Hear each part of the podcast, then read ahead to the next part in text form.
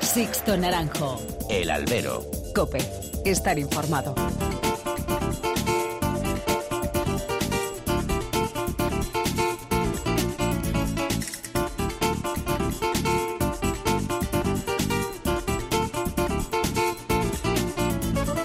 ¿Qué tal? Muy buenas y bienvenidos a esta nueva emisión del Albero. La cita con los toros que tenéis todas las semanas aquí en cope.es. Y desde esta semana, recordad, los miércoles. Han recibido un cordial saludo de quien nos habla de Sixto Naranjo en nombre de todo el equipo que realiza este programa.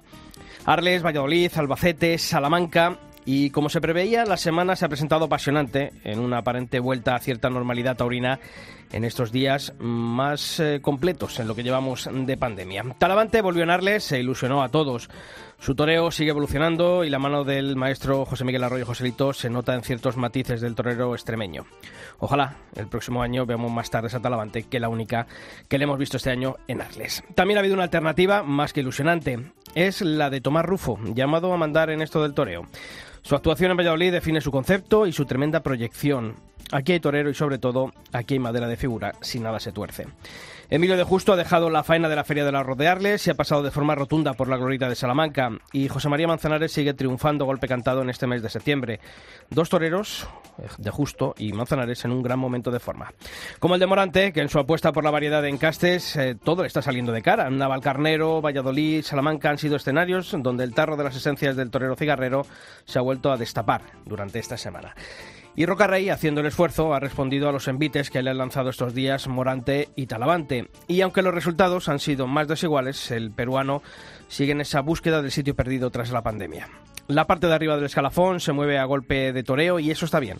Pero permitidme que también rompa esta semana una lanza en favor de la Fundación Toro de Lidia y de los certámenes que está organizando esta temporada un circuito paralelo que no están entrando en competencia con las ferias al uso y que ha permitido que en las novilladas hayamos sacado un buen puñado de jóvenes valores que están golpeando fuerte. Isaac Fonseca, Jorge Martínez, Manuel Pereira, Manuel Dios Leguarde, Álvaro Alarcón, Alejandro Burdiel, Sergio Rodríguez, Carlos Domínguez, ¿Qué hubiese sido de ellos sin estos circuitos? En la baraja de Novilleril se ha visto aumentada su nómina con los festejos que se han organizado gracias a la gira de reconstrucción celebrada el año pasado con el apoyo de Movistar Plus y en el que este año han puesto las distintas administraciones autonómicas y sus televisiones. Como también la Copa Chenel de la Comunidad de Madrid que está rescatando del olvido a toreros olvidados por el sistema en estas últimas temporadas. Apuntamos a Tomás Angulo, a Colombo, a Adrián de Torres, a Lama de Góngora, a Fernando Adrián, a Ángel Tellez, a Rafael Cerro o a Jorge Siegas, que son los nombres que han demostrado que hay banquillo y que se puede confiar en ellos. Como también las ganaderías que se están lidiando y que se han reivindicado demostrando que hay vida más allá de las conocidas al dedillo. Monte Alto, Los Elogios, Valdellán, Monte la Ermita, Aurelio Hernando, Baltasar Iván, Los Maños. Se podrán criticar cosas, pero no la labor de promoción y de futuro que está conllevando la celebración de estos circuitos de la Fundación Toro de Lidia. No nos encarguemos, no nos carguemos el futuro, por favor. Y también permitidme mandar un fuerte abrazo a la familia de nuestra compañera Elia Rodríguez y por extensión también a todos los compañeros del grupo Libertad Digital y de Radio en concreto. Cuando hay una muerte, hay una pérdida, siempre es lamentable, pero cuando es de una persona tan joven como era Elia y tan apasionada, por la fiesta de los toros, pues ese dolor aún se hace más grande.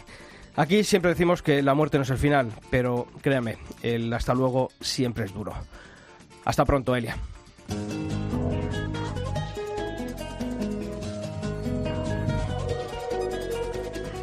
Y ya está aquí a mi lado Julio Martínez, que no ha podido disfrutar de la Feria del Albacete como hubiese querido. Ha sido poco, ¿no? Bueno, ¿Pero lo has aprovechado? Sí, lo he aprovechado dos días. Ya sabes tú que allí no, no perdemos el tiempo. Por eso, por eso. Bueno, pues eh, antes de comenzar esta nueva edición del Albero, también tenemos que conocer los principales titulares eh, que nos ha dejado el mundo del toro durante esta última semana. Alfarero de Oro, con acento mexicano. El novillero azteca Isaac Fonseca se ha alzado como triunfador de la vigésimo primera edición del Alfarero de Oro de Villaseca de la Sagra. Jorge Martínez se ha llevado el premio a la mejor faena y Baltasar Iván al de mejor ganadería del ciclo. Finalistas. Isaac Fonseca, Carlos Domínguez y Manuel Pereira se juegan este viernes en la Plaza de Toros de Cuatro Caminos de Santander ser el triunfador del circuito de novilladas del norte. La terna lidiará novillos de Jandilla. Toros en Perú. No será en el Coso de Hacho, pero sí en el Coso de la Esperanza, situada a 30 kilómetros de Lima. El empresario Tito Fernández ha cerrado cuatro festejos en noviembre con Andrés Rocarrey y Joaquín Galdós como base de los carteles. También debutará el joven becerrista salmantino Marcos Pérez. Los carteles, ya sabes, en cope.es. Los toros vuelven a Vargas. La localidad toledana organiza bajo la dirección de Toros Pal Torero una corrida de toros del próximo lunes 20 de septiembre. En el cartel, dos de los toreros destacados esta temporada en las ventas, como son Manuel Escribano y Sergio Serrano, junto a uno de los jóvenes que salen además revalorizados de la Copa Chenel, Ángel Tellez. Los tres lideran una corrida del Conde de Mayal. En Cerrona Solidaria. La que va a protagonizar el 9 de octubre Saúl Fernández en la localidad toledana de Mocejón. El torero sevillano actuará a beneficio de Cáritas, lidiando en solitario reses del puerto de San Lorenzo, el Pilar, Victoriano del Río y el Freixo. Censura. Como ya le hiciera con Morante de la Puebla, la red social Twitter suspende la cuenta del torero aragonés y Manuel Sánchez. La razón, con tener en su banner y en su foto de perfil imágenes con temática taurina. Pues esos han sido los principales temas de la semana. También, eh, en estas últimas horas antes de, de, la grabación del albero, hemos conocido que Fernando Adrián ha sido el cuarto clasificado para las semifinales de la Copa Chanel después de su actuación en Valdetorres de Jarama. Y como todas las semanas también tenemos abiertos los canales de comunicación entre vosotros y esta redacción. Ya sabéis, mails y redes sociales. En mails nos podéis escribir a albero.cope.es o toros.cope.es. En Facebook nos podéis encontrar en facebook.com barra alberocope y en Twitter nuestro perfil es alberocope. Esta semana además se han conmemorado los 25 años de alternativa mm, de un gran torero, de Rafael Rubio Rafaelillo, del torero murciano. Y a través de las redes sociales han sido muchos los mensajes que ha recibido el diestro murciano felicitándole. Hemos recogido algunos de ellos. El perfil Orgullo Taurino 7 decía felicidades a seguir derrochando arte por las plazas durante muchos años más. Antonio Martrónica comentaba feliz aniversario maestro, espero que lo celebremos en el coso de la condomina. Ojalá no ha habido feria de Murcia y se ha quedado con las ganas de torear allí Rafaelillo. Y Santiago Robles comentaba también que Rafaelillo ha vivido en la parte más dura de la fiesta y merecería poder torear en Murcia este año y homenajearle como Dios manda. Pues nosotros desde aquí, desde el albero, también nos sumamos a las felicitaciones por los 25 años de alternativa de Rafael Rubio Rafaelillo. Sixto Naranjo. El albero. Cope. Estar informado.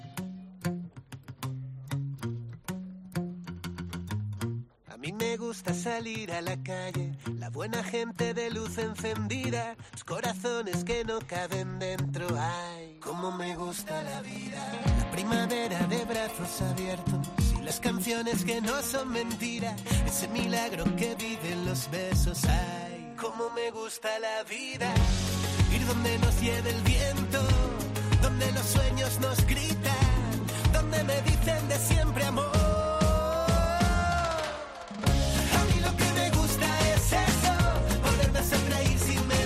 Bueno, Julio, yo decía en el editorial eh, que ha habido una alternativa con olor a figura. Sí, la de Tomás Rufo, ¿no? Ha habido varias, pero esta es la de uno de los novilleros de la última década junto a Roca Rey quizá de los más importantes, que ha salido a hombros por Madrid, ha, salido- ha triunfado en un montón de ferias, aunque no lo hemos visto tanto como nos gustaría, pero bueno, mejor de matador que de novillero. ¿no? Y este año ha echado, antes de la alternativa, varias tardes de decir... Esa del "Ojo, puerto Uy, la de Vista Alegre. queda ya más Es atrás. que han sido, han sido unas cuantas en la que, la verdad, pues esa proyección eh, la ha ratificado en esa alternativa que tomó esta pasada semana, concretamente el pasado sábado en la Plaza de Toros del Paso de Zorrilla en Valladolid. Tomás Rufo, ¿qué tal? Muy buenas y bienvenido al albero. Hola, muy buenas.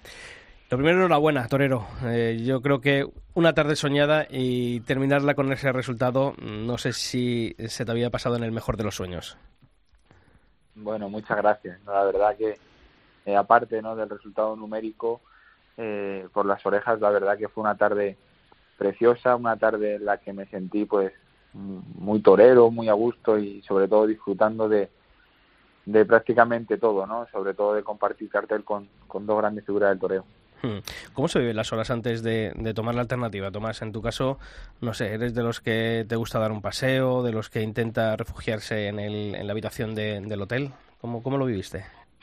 Bueno, pues estuve tranquilo, ¿no? Estuve, eh, recuerdo que estuve en el, en el gimnasio de- del hotel, bueno, pues para romper a sudar un poquito antes, ¿no? Hacer unos estiramientos que siempre pues, pues suelo hacer, ¿no? Para ir mucho más suelto.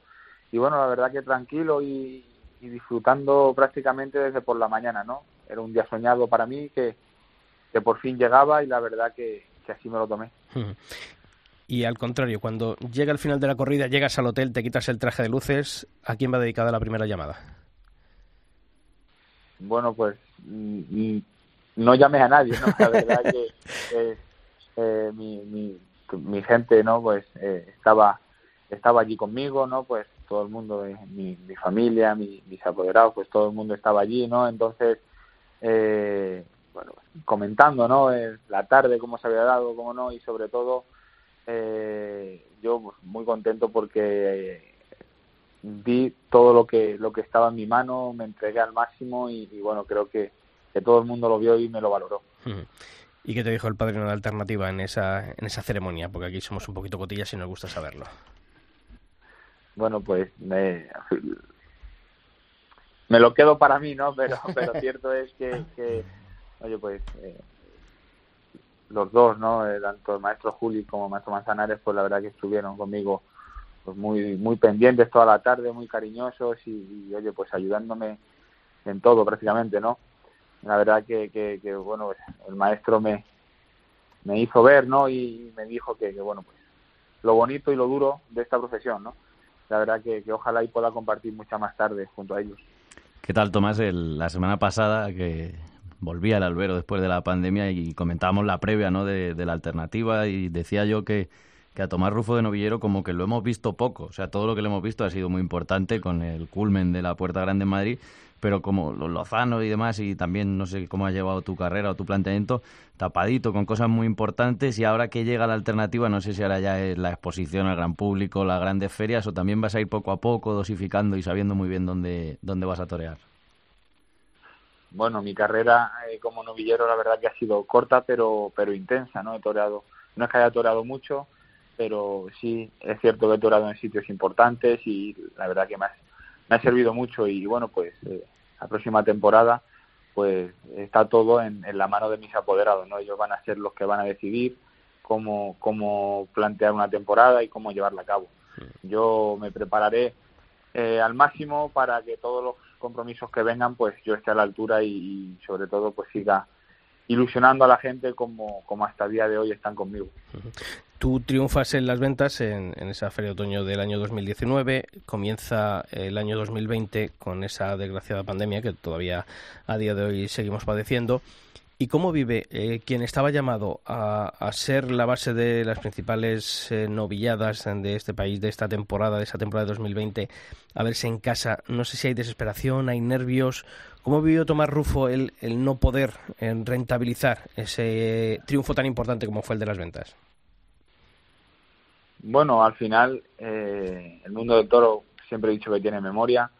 Eh, al principio pues fueron unos días duros, ¿no? Porque no, bueno, pues veías que todo el esfuerzo que habías hecho en, en esta temporada anterior, de, bueno, pues muchos sacrificios y sobre todo en mi caso torear poco y, y, donde más toreé fueron en plazas importantes como Madrid, ¿no? Que toreé tres tardes pues bueno, que, un poco agobiado, ¿no? Por si todo el ambiente que tenía se perdía, pero afortunadamente no fue así.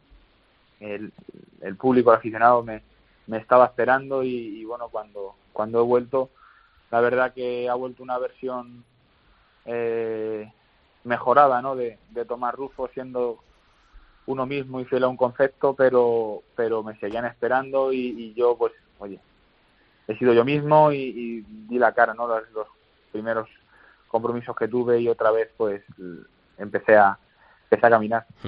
Después de ese triunfo en las ventas, bueno, pues te coge la empresa Nautalia, eh, Rafael García Garrido, eh, pero llegar al inicio de la temporada 2021, bueno, y te vas con la Casa Lozano. ¿Qué no funcionó o, por qué hubo esa decisión de, sin prácticamente haberos estrenado con Nautalia, el dar por finalizado ese, ese acuerdo? ¿Qué, ¿Qué se rompió ahí en esa relación?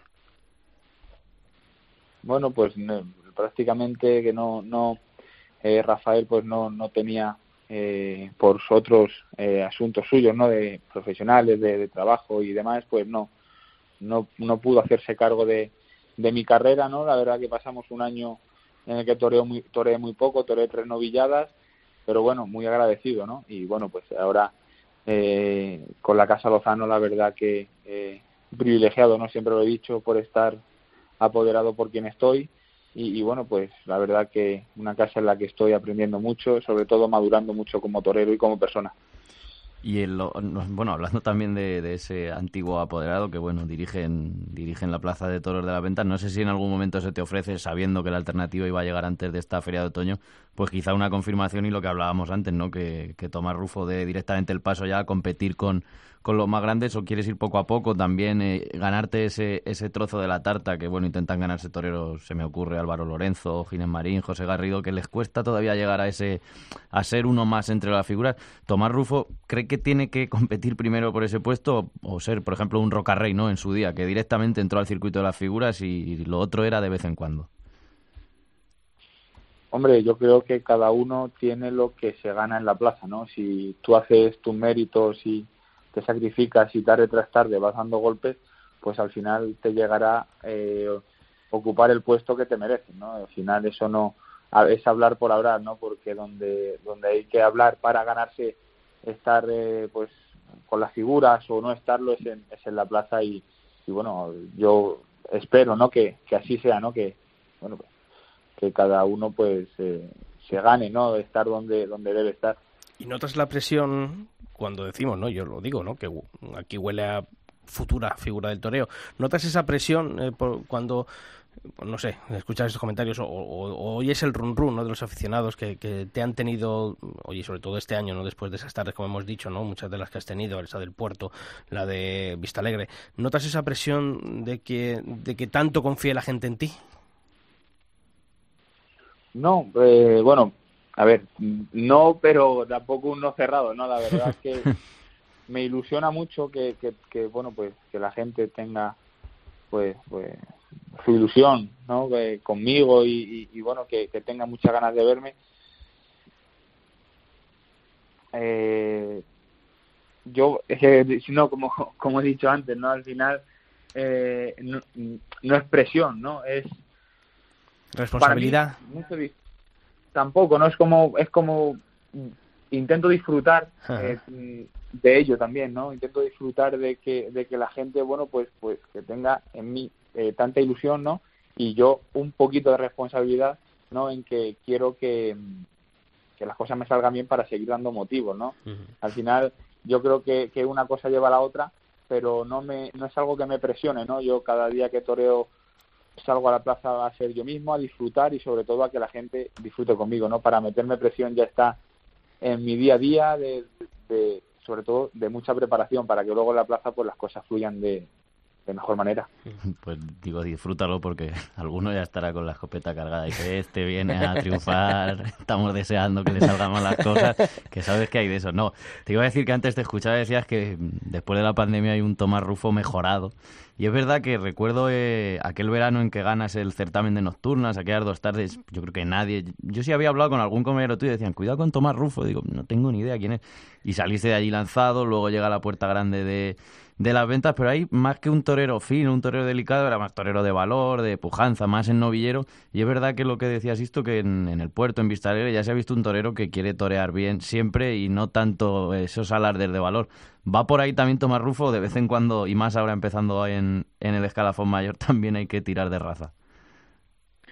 Hombre, yo creo que, que hay que tirar de raza, de, hay que tener valor, pero también querer torear bien, ¿no? Al final creo que, que, mi concepto eh, va por ese palo, ¿no? Pero, pero sin, sin olvidarme nunca de, de, bueno, pues de lo que es el valor y de, y de todo, ¿no? Al final hay que arrollar ahora, sobre todo en los, en los inicios y, la verdad que, que, luego también cuando sale un toro que de verdad te permite pegar 20 muletazos como uno sueña, pues saberlo aprovechar y, y oye, y que la gente eh, el aficionado de verdad que, que, le, que le gusta ver torear, que disfrute viéndote.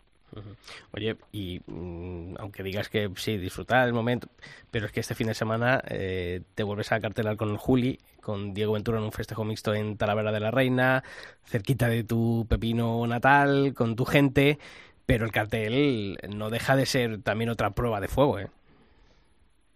Bueno, el cartel de, de figuras, ¿no?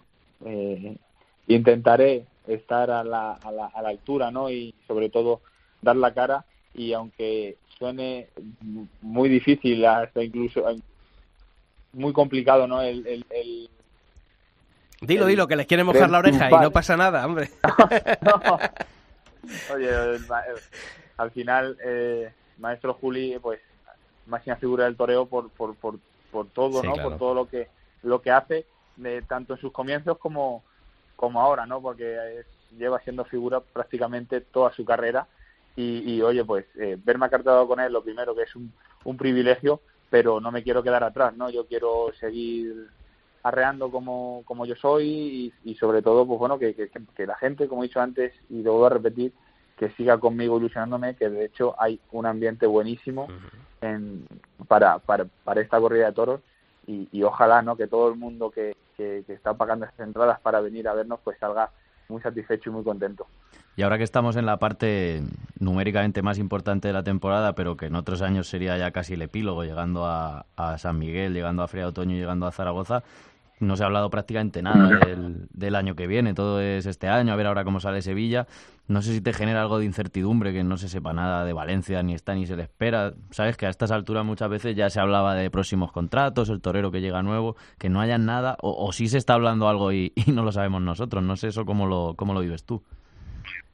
Bueno, que igual, no, yo que yo sepa no, no sé si, si se estarán llevando a cabo, ¿no? Como, como he dicho, ¿no? Contrataciones esto está de todo de la mano de mis apoderados, que, estoy seguro de que el año que viene tendré una temporada muy bonita, pero, pero mira, es algo que no me preocupa porque estoy seguro de que el año que viene eh, muchas de las ferias que no se han podido dar este año se darán y, oye, pues espero que la situación, eh, pues bueno, con todo, con lo de tema COVID y demás, pues estemos mucho mejor eh, los aforos estén mucho más avanzados y que se pueda hacer una temporada medio normal, ¿no?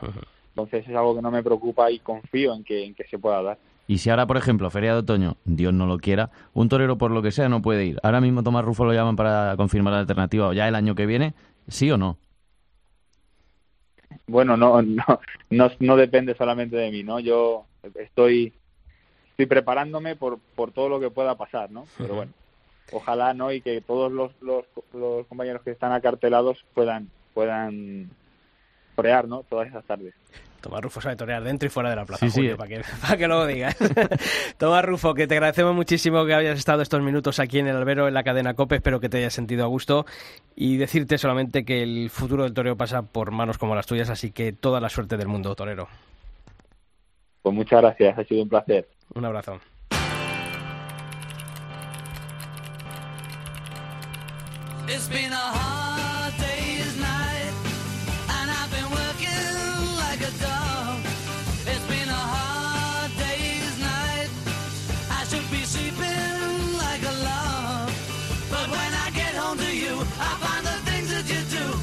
Bueno, pues esta semana hemos conmemorado los 20 años del atentado que cambió el mundo, el mundo occidental. Es una frase hecha, no sé, Julio. La edad contemporánea casi. Sí, ¿no? Pero es demasiado, ¿no? bueno tanto. Bueno, en geopolítica, como dicen, ¿no? En esas cosas, los modernos, pues a lo mejor, ¿no? Pero, pues sí, efectivamente, el 11S en las Torres Gemelas de Nueva York, pues eh, fue un acontecimiento que, que, marcó, ¿no? Eso sí que es verdad, la, la historia más reciente de, de, la humanidad. Lo típico, ¿no? ¿Cuántas veces hemos escuchado estas semanas? ¿Dónde estabas tú? cuando ¿Estabas en los toros, te acuerdas? O... No, yo estaba comiendo y viendo a Matías Prats. una cosa muy normal. O sea, no, no voy a inventarme nada. Yo creo que a las 3 y algo de la tarde, ¿no? Pues estábamos todos pues pegados a... No, que estábamos de feria. Claro. ¿Tú estabas en el Don Gil ya o no? No. Todavía no. Probablemente. Probablemente. Pues eh, hemos querido preguntarnos, Julio ha querido preguntarse eh, cómo se vivió ese acontecimiento, ese día en el mundo del toro, dónde estaban algunos de los toreros que estaban en activo en el año 2001. Pues Julio tiene las respuestas.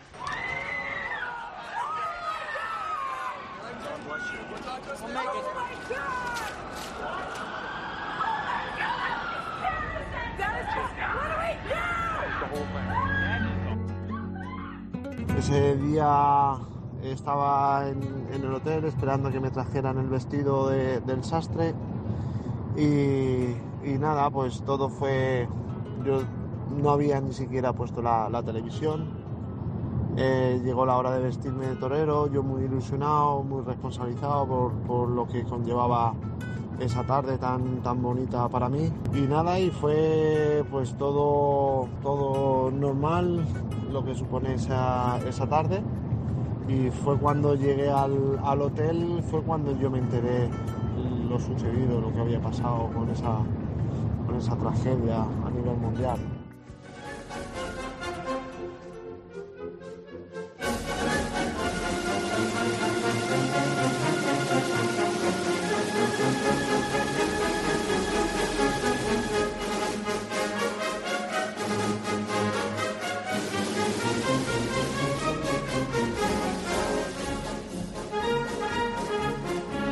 11 de septiembre de 2001, aquel día cambió el mundo y, como siempre, los toros han ido ligados a la historia. Aquel día, hace ya 20 años, fue el día más feliz de Sergio Martínez, matador de toros de Albacete, que tomó la alternativa cuando ya no había torres gemelas. Sergio empezaba su carrera en su tierra y muy cerquita, en Murcia, a la misma hora, Pepín Liria celebraba su octavo aniversario como matador. Sobre las tres me quedé solo en la habitación, ya había comido y intentaba descansar algo. Y bueno, cuál fue la sorpresa de todo, al poner la televisión encontrarme con esas imágenes impactantes y sorprendentes que, más que nada parecían una película, ¿no? No terminabas de creerte que aquello estuviera ocurriendo y aconteciendo.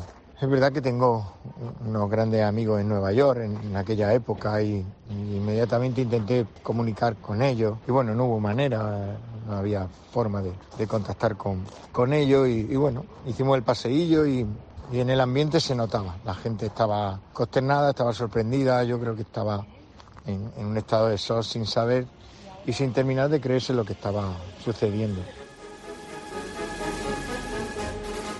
En Tordesillas, un David Luguillano en plenitud se fue a matar una corrida de Montalvo creyendo haber visto una película. Estaba vistiéndome en el, en el hotel y teníamos la tele puesta pero sin volumen. Entonces vimos las imágenes, pero creíamos que era una película, con lo cual nos enteramos de la noticia, toreamos, triunfamos los tres y la verdad que pues una alegría tremenda por el triunfo, pero cuando llegamos al hotel pues nos dimos cuenta de que había sido un atentado terrorista, que era una tragedia y lógicamente esa alegría del triunfo se convirtió en tristeza porque lógicamente uno además de ser torero sobre todo lo principal que eres persona. Y cuando ocurren cosas así pues a uno le, le entra pues por, por el cuerpo es un malestar y una tristeza grandísima, con lo cual de la alegría se pasó a ese momento pues dramático y bueno, pues la verdad que ojalá nunca más ocurran cosas así.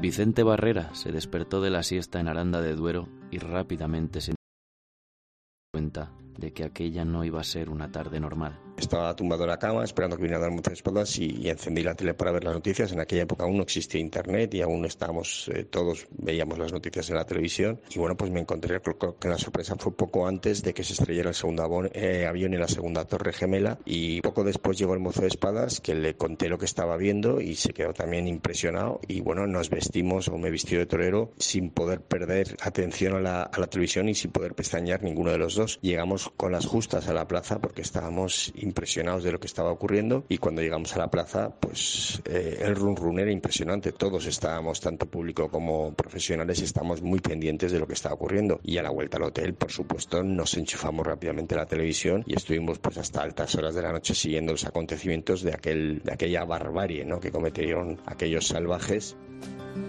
Ese día, esa tarde en Aranda, habría cartel José Miguel Arroyo Joselito, que incluso llegó a sopesar la suspensión del festejo.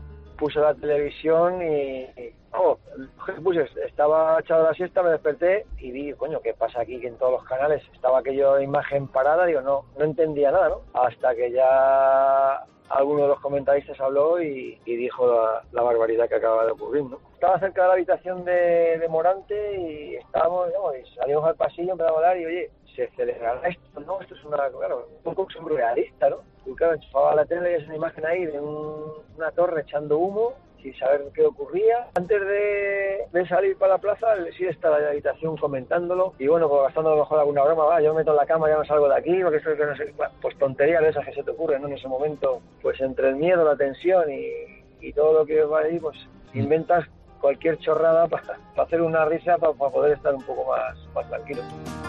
Cerraba aquella terna un jovencísimo morante de la Puebla, que entonces solo pensaba en toros y que recuerda perfectamente ese momento en que Joselito le comentó lo que había visto por la tele. Se estaban cayendo las torres gemelas. Sí, sí, estábamos allí en el, pasillo, en el maestro y y lo comentábamos con mucha con mucha con muchas dudas, ¿no? Bueno, ¿qué va a pasar aquí? ¿Qué esto qué es? ¿Qué esto? en aquel momento tampoco, o sea, eh, mi vida un poco estaba alejado, digamos, del, de las cosas más internacionales, ¿no? Y, y lo veía con mucha preocupación. Albacete, Murcia, Valladolid, Tordesillas o Aranda de Duero guardaron aquel 11 de septiembre de 2001 un minuto de silencio por unos hechos que todavía hoy, 20 años después, nos devuelven al momento exacto y al lugar en el que vimos desplomarse a la edad contemporánea. ¿Recuerdas dónde estabas tú?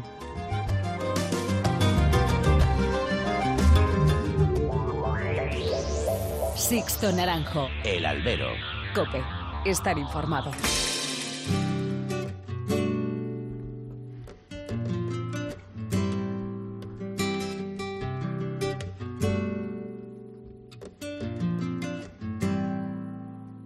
Como esa luz que va contigo, que separa el aire, que tiembla mi boca. Me quedo sin ningún motivo porque a mí me gusta porque a mí me toca, se está contaminando el aire, porque me faltan tus suspiros.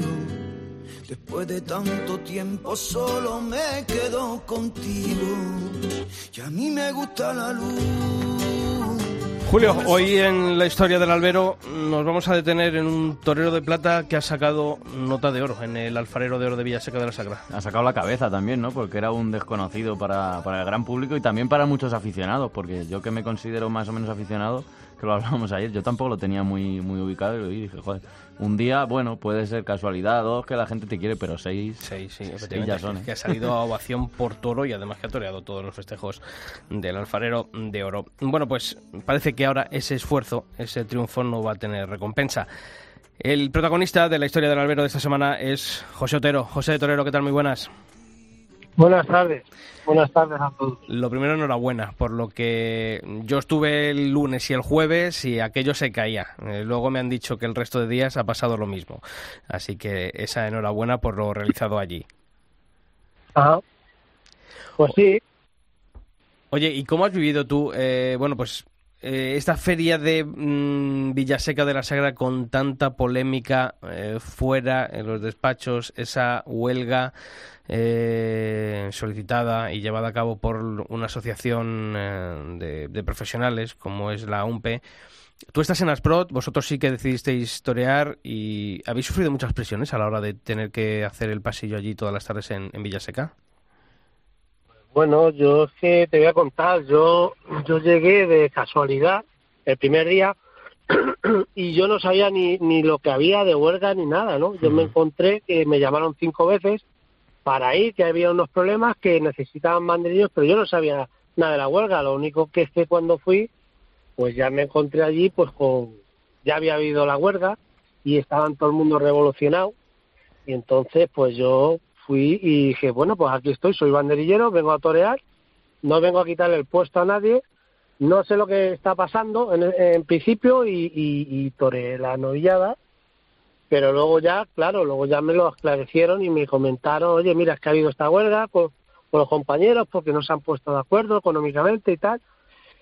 Cosa de, los sindicatos, de entre, entre dos, ¿no? Pero, pero no, yo no tenía que ver nada. Yo me han llamado, fui a torear y poco más, y toreé y bueno, y triunfaste, y triunfaste, porque tiene que ser bonito, ¿no? Que cada vez que actúas, que colocas banderillas, ver esa plaza de toros de la Sagra como es eh, allí en Villaseca puesta en pie, mm, a uno, mm, cuando ahora mira para atrás después de la semana pasada, tiene que todavía recordarlo con mucho cariño, ¿no?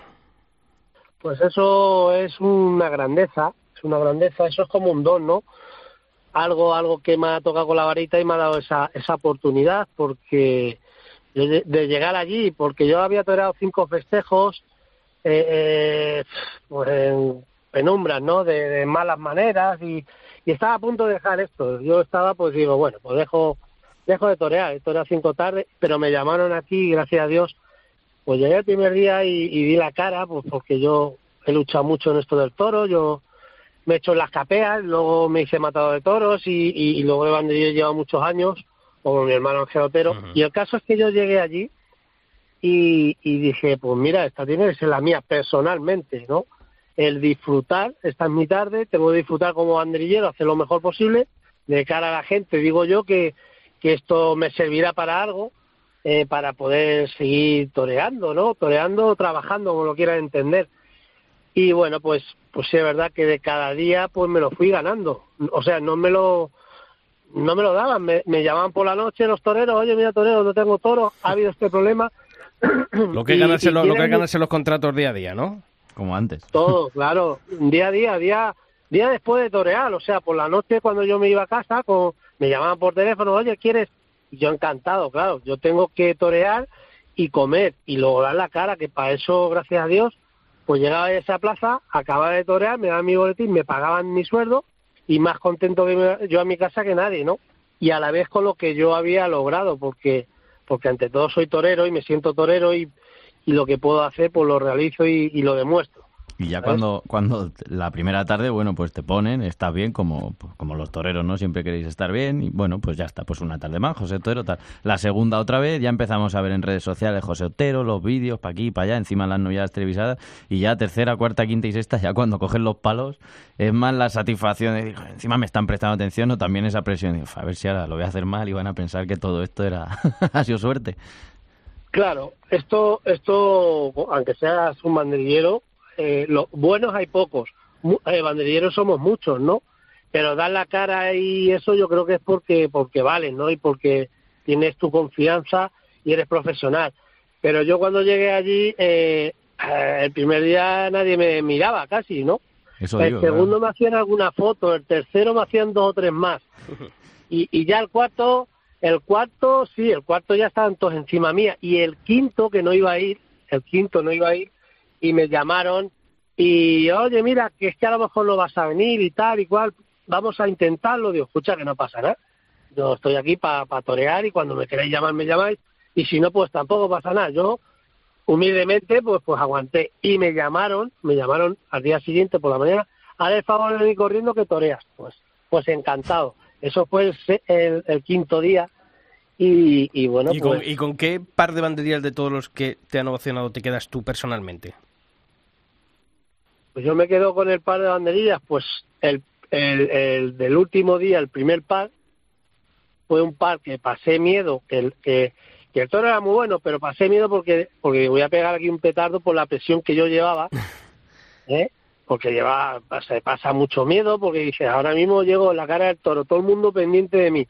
Vamos, que, que llegaba, cogía la banderilla y todo el mundo aplaudiendo y yo decía, ahora que llegue yo ahí a la cara del toro y se me caiga en la banderilla o me caiga o no sabía yo cómo darle, ¿no? Y entonces ese primer par ya me calentó, dije, hostia, y esto hay que arreglarlo ahora y, y ya te digo, esa tarde. De hecho, hubo mu- muchos pares buenos en la de Monteviejo, Bandrille, dos pedazos de pares que cuidado cómo apretaban y, y- y esos toros y acortando, tenía que tragar.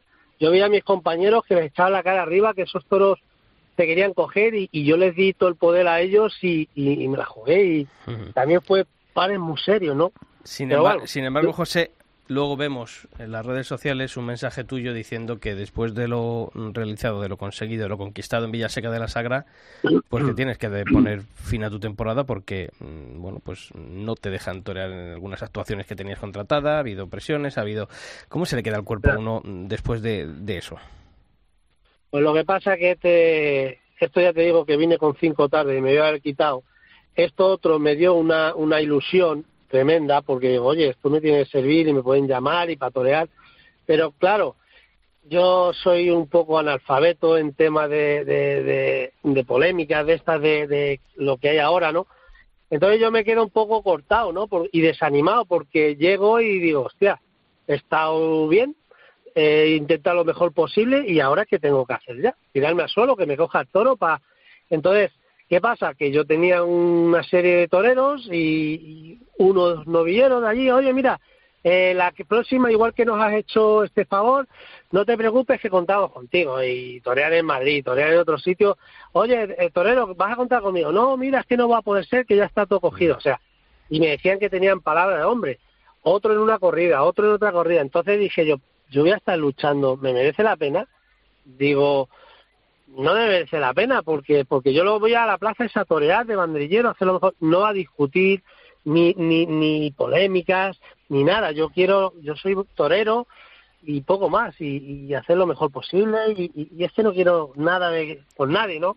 Sino que me reconozcan quién soy y que me lleven los toreros por lo que soy, pero no por, por, por problemas de estos raros que hay ahora entre entre las asociaciones que no se ponen de acuerdo, que hay intereses, unos intereses que, que no los entiendo, porque al final todos somos banderilleros, todos somos toreros, todos nos jugamos el tipo, todos tenemos que comer lo mismo, y claro, es verdad que hay unos que más que otros, pero yo ahí no me meto, yo, mientras que me vayan llamando yo de la cara y no quiero no quiero llegar a más, ¿no? Y hablas donde hay que hacerlo, en el ruedo. Así que por eso te felicitamos y por eso eh, nosotros aquí te lo reconocemos en el albero, la cadena COPE, y pedimos, ¿no? Que haya nuevas oportunidades para José Otero. Un fuerte abrazo, Torero. Muchas gracias y a vosotros también. Vale, un fuerte abrazo mío.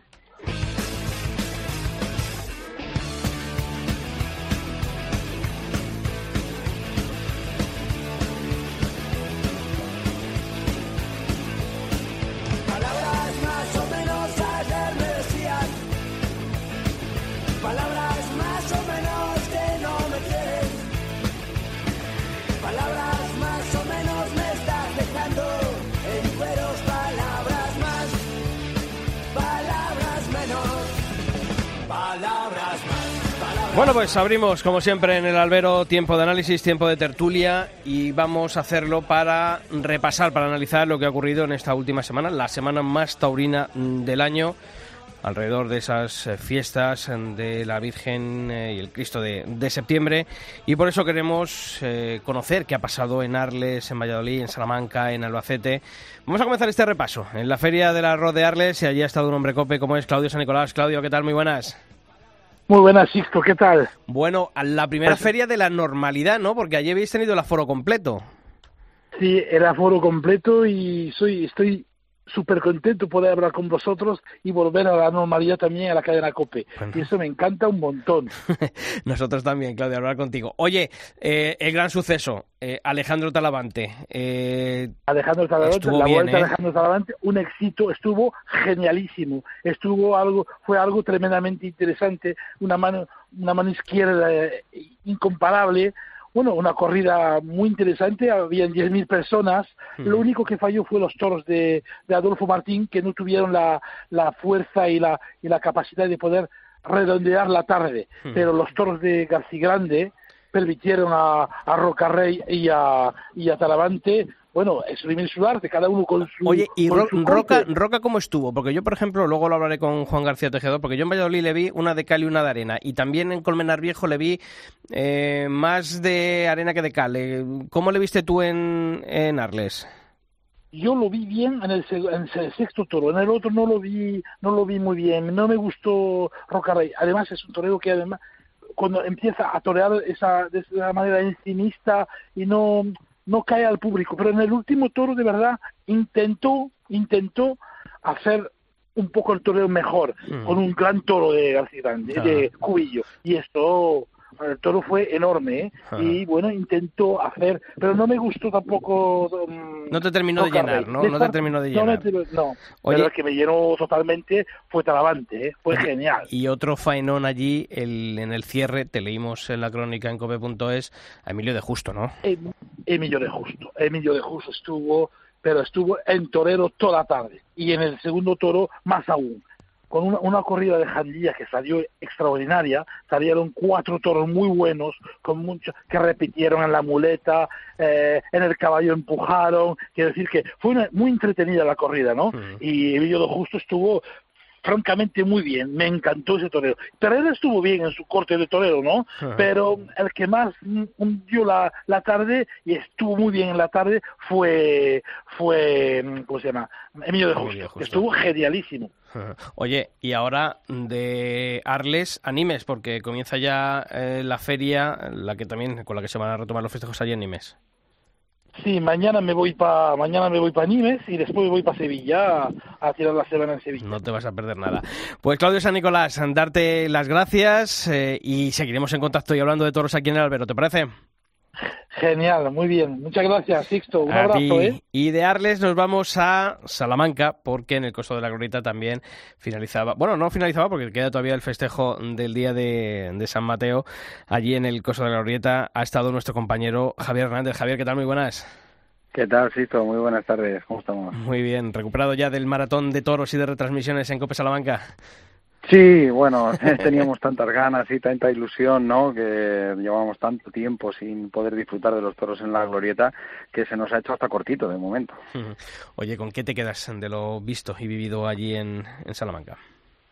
Bueno, sin lugar a dudas, el suceso llega la tarde del domingo, ¿no? Eh, es muy importante ilusionar a los aficionados, como lo hizo Morante de la Puebla, forjando ese cartel con los toros de Galache, eh, escoltado por el jury y también por el atractivo novedoso de ver a un Alejandro Marcos que está en un estado de resurrección y de gracia y evidentemente todas las expectativas estaban impuestas. Lo normal, lo normal es que esas tardes de tanta expectación surja el fracaso y además en este caso tenía muchos motivos, ¿no? Para que eso pues pudiese salir regular.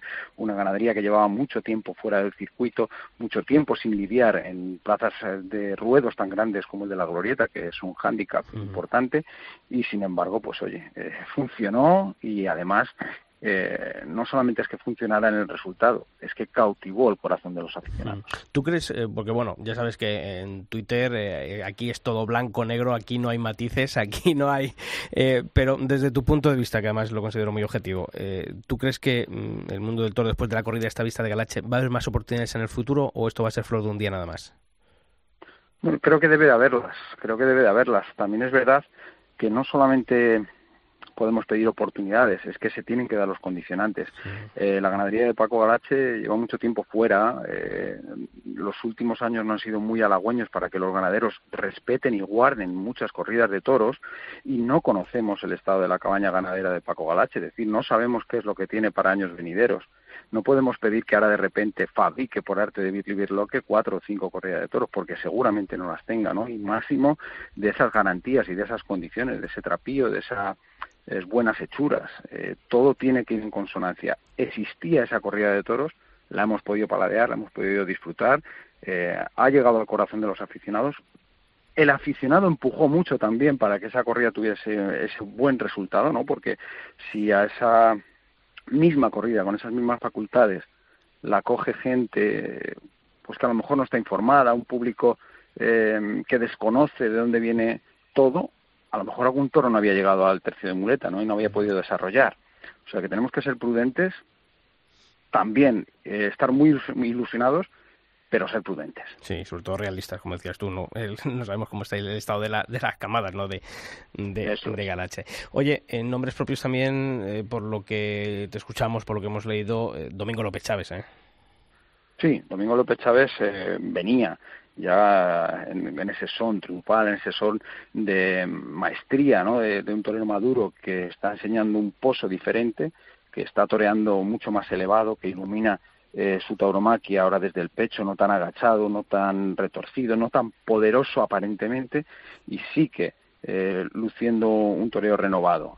Sigue siendo el Domingo López Chávez, corazón de león, sigue siendo ese torero que cuando hay que apretarse se aprieta, pero es que además ahora eh, es capaz de darle luz y brillantez a, a, su toreo, ¿no? Ese aire renovado que después de 23 años de alternativa es muy difícil de conseguir, mm. ¿no? Que alguien no se pudra en el banquillo. Él lo, él lo ha conseguido. Y decíamos al principio, y lo hablamos ahora con Claudio San Nicolás, Emilio justo en un momento de forma tremendo.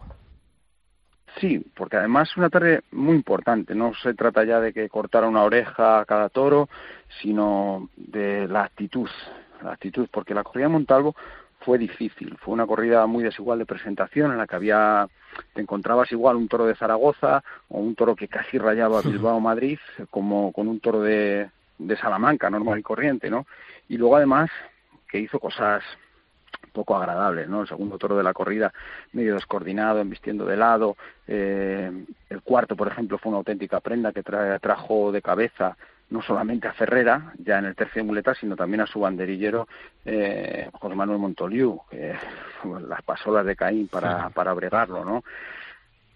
se sobrepuso Emilio de Justo a, a, todo eso y con el último toro dio una sensación de apuesta sobre apuesta, de, de querer liderar, de querer crecer, de querer ambicionar el cetro del toreo, que es para tener muy en cuenta, porque a, a esas alturas de la tarde, ya la tarde estaba para Emilio de Justo, ya había cortado su oreja, los demás no habían eh, conseguido eh, triunfar, los titulares eran de él, y se podía haber escondido. Y sin embargo estuvo apostando, dominando a un toro que no fue fácil, ese último que fue segundo sobrero, y cuando ya tenía la faena hecha para cortar una oreja, todavía apostó aún más para querer cortar la segunda.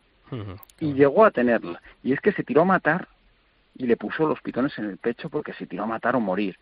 Y no cortó la segunda oreja porque el puntillero falló 14 veces, ojo, 14 veces, que es que si no hubiese pasado las dos orejas, ¿no? Eso es, es importante. También tengo que destacar la, la tarde de Rocarrey, ¿eh?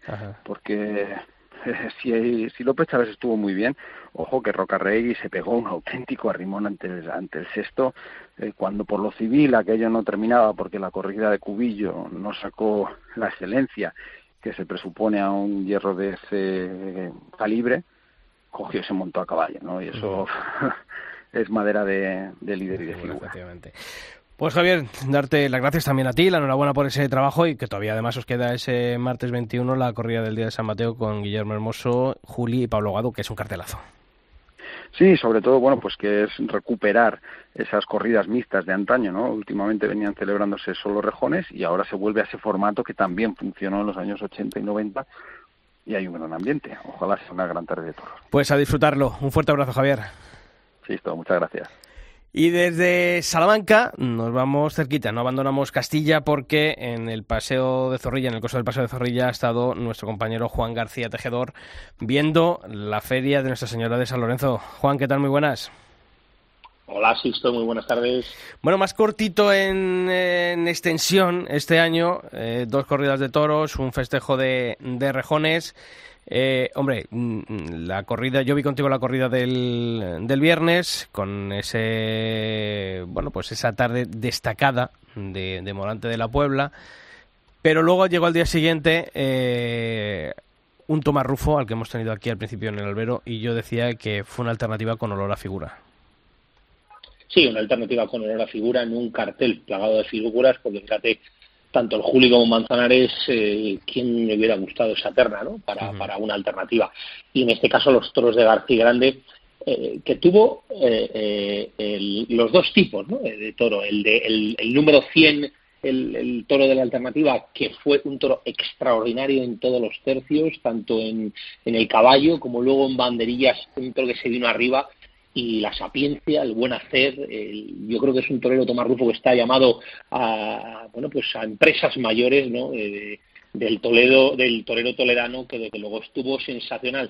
Y luego en ese en el sexto toro un toro que bueno, pues se acostaba mucho por el pitón derecho, pero sobre todo aparte de acostarse era un toro que estaba avisado, eh, muy atento a todo en todo momento en el que tuvo que estar de rayas para adentro haciendo la faena que no le quedó más remedios que hacer un torero de cercanías y desde luego el toro se iba a echar encima y lo estábamos viviendo todos todos en los tendidos.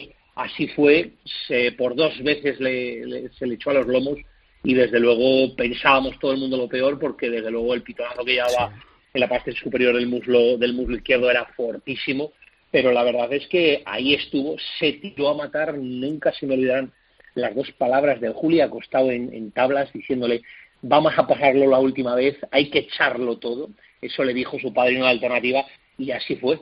Un estobonazo hasta la bona que le valieron las, las dos orejas y, y, cuatro orejas de una corrida de García Grande que, que tuvo de todo, ¿no? Pero eh, de nota media yo la pondría un 7. Buenísima presentación, eh, de, de, los toros de Domingo Hernández y desde luego el comportamiento pues eh, bastante aceptable en la Plaza de Toros de Valladolid. Sí, la verdad que ha echado un fin de semana estupendo porque nos lo decía Claudio, también en Arles había lidiado una buena corrida de toros, así que, oye, ahí queda. Y en Tordesillas. Y en Tordesillas, efectivamente, en Tordesillas el lunes, con Román y con eh, Juan de Gala, a hombros, y Escribano, efectivamente. Sí, sí, sí, sí. Oye, el, en Roca Rey yo dije, mm, en la tarde del triunfo de, del Fandi, eh, Morante, mm, bueno, pues nos arrebató, ¿no? Con ese toreo total, capote, banderillas, muleta. Eh, y Roca Rey eh, le costó, pero respondió en el sexto. Porque en el primero le vi un poquito sin ese sitio que, que me ha parecido verle en esta temporada tan atípica y que, claro, ha empezado tan tarde él. Sí, la verdad es que Roca Rey era como venía Valladolid, ¿no? Y luego fíjate al día siguiente el compromiso que tenía, ¿no? Sí, sí, claro, con Talavante. contra Talavante. Sí que es verdad que después del quinto toro, el segundo Alfandi se quedó ahí en, entre barreras, un poquito concentrado, la gente le llamaba para hacerse fotografías y él pues a lo suyo y vimos a otro Roca Rey diferente Mm. al, al tercer toro, vimos al Roca Rey que nos gusta ver, al Roca Rey que lo da todo en Sí, el sí. Esa quietud, ese pozo, esa experiencia y, y, bueno, pues eh, pienso que, que ese es el Roca Rey. Sí, espera- fíjate, el hilo conductor, el hilo conductor de hemos hablado con Claudio en Arles, eh, con Javier Hernández en Salamanca, ahora contigo. Eh, le cuesta, ¿no? La- las tardes a Roca Rey, ¿no? Eh, está yendo de menos a más todas las tardes. No le vemos todavía esa velocidad de crucero que tenía antes de la pandemia, ¿verdad? No, de todas maneras yo pienso que también antes de la pandemia su tauromaquia es diferente, ¿no? A lo mejor tiene algo que ver el apoderado de Roberto Domínguez. Eh, no sé, eh, yo creo que la exigencia, ¿no? De, de tener a un mentor por detrás como, como el torero de aquí, el torero local, Roberto Domínguez, pues tiene que ser muy importante. Y él yo creo que está sufriendo ese cambio personalmente, ¿no? Tanto en su tauromaquia como en No, además es un apoderado exigente con un torero muy joven, ¿no? Es un torero muy joven. Yo creo que se está haciendo como persona y, y- y, bueno, como concepto y como todo. Pero sí, la verdad es que nos dejó muy buen sabor de boca eh, esa segunda faena, Hmm. ese toro de, una corrida también de, de hermano García Jiménez que dio un juego Sí, con un fondo de noblenza tremendo, ¿eh? Yo le pondría un poquito, de- un poquito más de casta, pero es verdad que el Sí, fondo de nobleza le tuvo. un poquito más, vamos a decir, como la de García Grande del día, Hmm. del día siguiente. ¿no? Eso, eso sí, me quedo con el segundo, el primero del loto del Fandi, que fue extraordinario. Yo creo que era un toro de vuelta al ruedo, sinceramente. Sí, sí, un toro que de hecho se pidió, yo creo que de manera de manera bastante exagerada por alguna parte de la plaza el indulto. Sí, no, el indulto no, sí que es verdad pero- que, que una faena que, que tuvo dos orejas. A lo mejor haberle dado esas dos orejas al Fandi en el segundo toro hizo que en el cuarto Morante no, no se las diera, ¿no? Porque hubo un sector del público que ahí que le reprochó al presidente las dos orejas y Morante fue el Paganini de la cuestión. Efectivamente, pero al final los aficionados, Juan, tú ahora mismo, a día de hoy, ¿con qué, qué tienes en la retina? ¿De qué te acuerdas? ¿Del Fandi o de Morante? Bla, y todo Claro. el mundo salió toreando Claro. y muy comentado una Claro. semana después. Valladolid han sido, no, es que Morante lo hizo todo. Valladolid. Una cosa son las es estadísticas y otra cosa es el toreo. Eso te lo claro. Juan Estoy García. Tejedor, como siempre, muchas gracias y te seguimos escuchando allí en Cope Valladolid. Un fuerte abrazo. Adiós.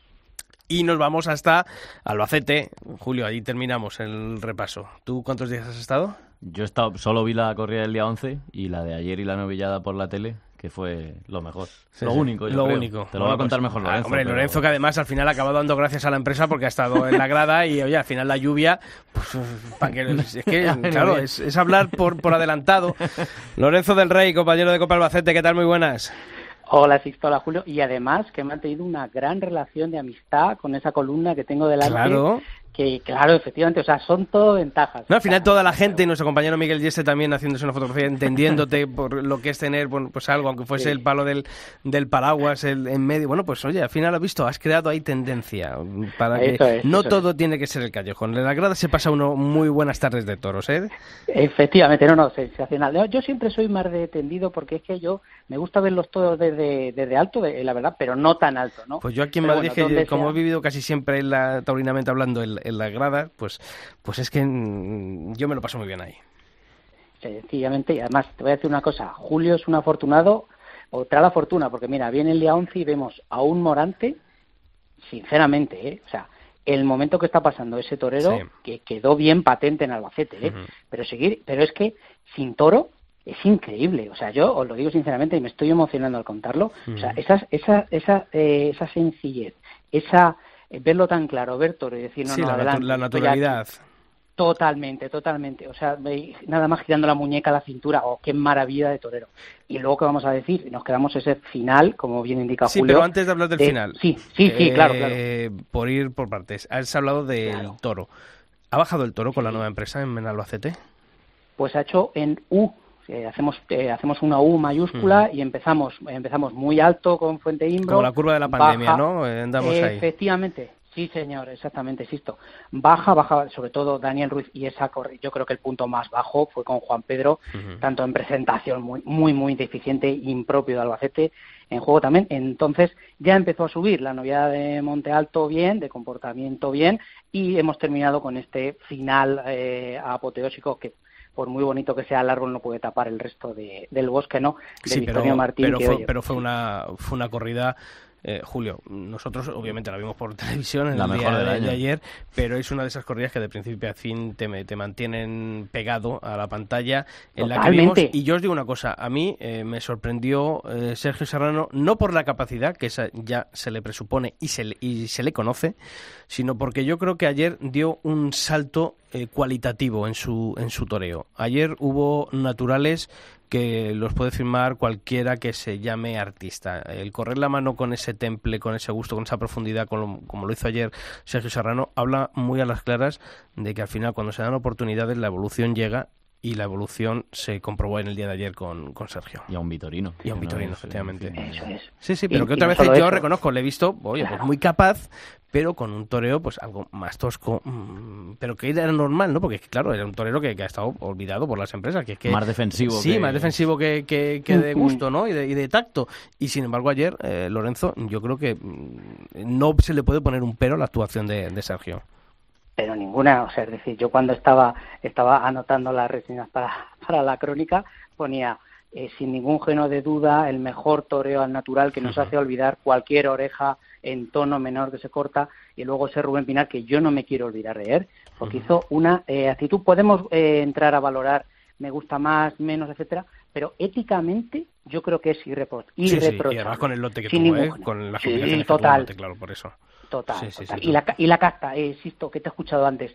Lo importante es la casta. Eso es, es la emoción Claro. que esté todo el mundo pendiente. Y yo creo que ayer, eh, sinceramente, los que estuvimos en la plaza y los que eh, lo visteis por televisión también, yo creo que ayer mucha gente, eh, o, o yo quiero pensar que mucha gente, se aficionó a los toros. Os lo digo de verdad. Y hubo decir, rivalidad. Ojalá. Sí, claro. Claro. Es fundamental. Dentro de una amistad, porque se les veía a los dos cierta complicidad, pero ojo, cuando ya se metían uno para la barrera y el otro salía al ruedo, aquí lo que queríamos era mojarle la oreja Y al que- compañero, se notaba. Y más en Albacete, que al final Rubén son nueve puertas grandes seguidas, cuatro ferias triunfadores. Este año probablemente sea el triunfador Sergio, aunque yo creo que deberían ser triunfadores los dos. Les deberían el premio, partir el premio por la mitad y dárselo a los dos. Es verdad que Sergio son tres orejas, Rubén dos, pero también hay que analizar lo que tienen delante, la presión, en fin, todo lo que fue la tarde. Yo le daría triunfador a los dos, porque además es que no solo han, han salvado la feria, salvaron la tarde, han salvado año y medio sin toros en Albacete gracias a esa corrida, porque si los vitorinos no llegan a embestir ayer, Sí. la feria Sí, es porque nefasta. vamos, leyendo durante todos estos días a, a Lorenzo en cope.es, bueno, pues hablabas, ¿no? De un triunfo sin rotundidad de Manzanares, de una oreja de poco peso para, para Perera. Han sido eh, las orejas de Luque y Leal, eh, con una corrida muy a menos de, bueno, muy a menos, no, de menos a menos, una- un bodrio de corrida de, de Fuente Imbro. Ha, eh, ha sido otra historia, ¿verdad? Esas orejas han sido más de cartón piedra.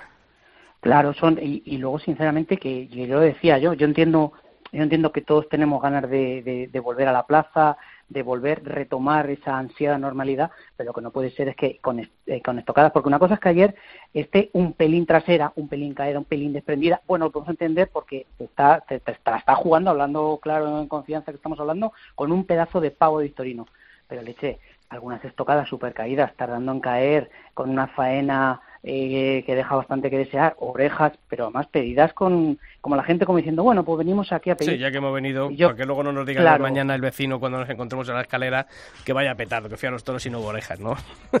Claro, y luego hay otra cosa que, os- que os- que es una reflexión que hago yo, Sí. en parte que siempre suelo hacer el análisis, con una con unos carteles, con una feria sin, sin rematar, más bien tirando a la baja, ¿no? Más bien saliendo a no perder, las entradas, a mí yo me he sorprendido de decir, bueno, el, es decir, eh, qué cantidad de afición sigue habiendo en Albacete que a pesar de que el abono se ha resentido porque hizo bien, tuvo un gesto la, la empresa, todo hay que decirlo, eh, lo corté no quita lo valiente, decir, oye, sabemos la situación que ha pasado la gente, si no quieren renovar este, este año el abono, nosotros le reservamos el espacio para que viene, ¿no? que viene. Aún faltando mucho abonado, eh, ha habido entradas haciendo unos carteles de perfil bajo que decir, oye, pues ha estado, ha estado bastante mejor de lo esperado.